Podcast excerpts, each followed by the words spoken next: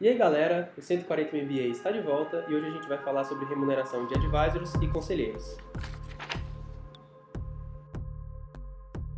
Então, muitas empresas têm um advisor ou conselheiro, é, um ou mais deles. Uh, o conselheiro ele tem normalmente uma posição muito importante no mercado, ele é uma pessoa ligada ao core business ou a setores do, da economia e do mercado que você quer atuar. Uh, e ele vai trazer insights, feedbacks e experiência externa para você e para sua empresa.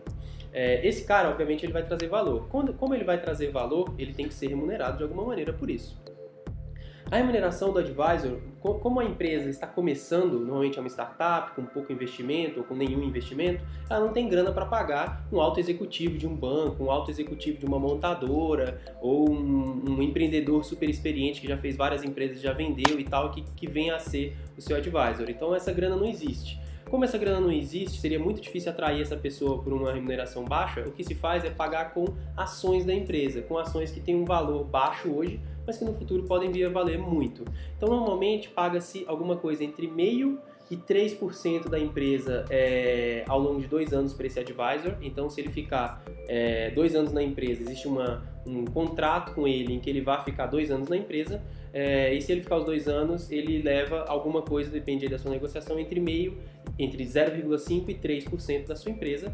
É, e esse valor, ele é verdade, esse valor, ele, ele às vezes o advisor normalmente ou muitas vezes pode pensar assim, pô, mas esse valor é muito baixo. Ter meio por cento de uma empresa que não vale nem um milhão de reais, pô, é um é valor que não, não vale o meu tempo durante dois anos. Realmente, isso é verdade. Não vai valer se o valor da empresa for esse. Mas a ideia é que a empresa venha a valer muito no futuro, daqui a cinco anos, às vezes dez anos, essa empresa venha a valer muito dinheiro e valendo muito dinheiro, a sua remuneração, a sua, aquela remuneração que lhe foi dada de meio por cento, de um por cento normalmente, ela, ela vai valer muito dinheiro. Imagina as pessoas que eram advisors, por exemplo, do Google é, ou até mesmo, por exemplo, do Buscapé, ou agora, para falar de empresas mais recentes, do Uber, é, pessoas que sejam advisors dessas empresas e que tenham uma remuneração de 1%, de 2%, puta, é, ao longo de dois anos, isso se torna muitos milhões ou às vezes dezenas de milhões de, de dólares é, quando acontece o evento de saída. Então esse é o interesse do advisor. O advisor ele está ali para contribuir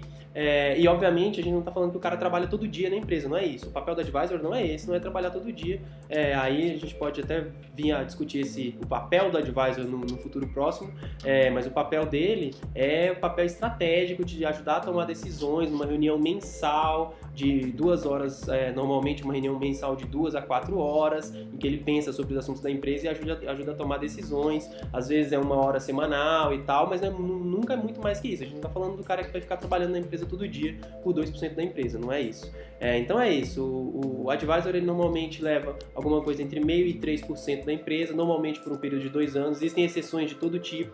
Existe gente, advisor que vai levar menos, existe advisor que vai levar mais, existe tempos que não vão ser de dois anos, vão ser de quatro, ou de um, enfim. Isso aí vai de negociação para negociação.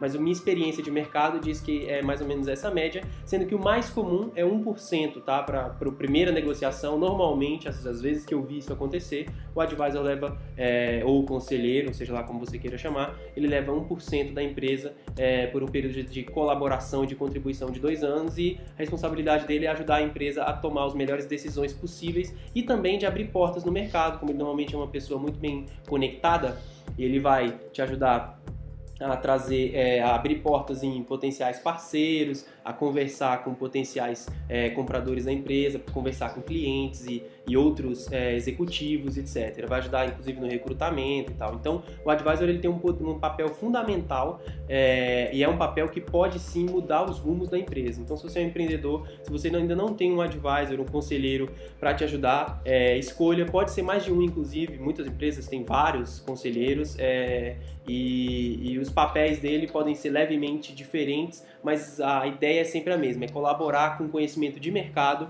uma pessoa externa pensando sobre os problemas da sua empresa com uma visão e com uma experiência que você não tem condições de ter. É, essa é a minha dica. É, esse foi o primeiro episódio do 140 MBA aí depois de muito tempo uh, sem fazer vídeos. Espero fazer vídeos mais rapidamente agora. É, Estou usando aqui a câmera do computador e tal para ficar mais fácil, porque ficar fazendo setup de câmera e luz e tal tá dando muito trabalho e eu não sei se é, se é exatamente isso que, que vai fazer vocês me acompanharem. Eu acho que é mais pelo conteúdo mesmo. Então deixem o feedback aí, inclusive sugestões de pauta. É, valeu e até mais. E segue a vinheta.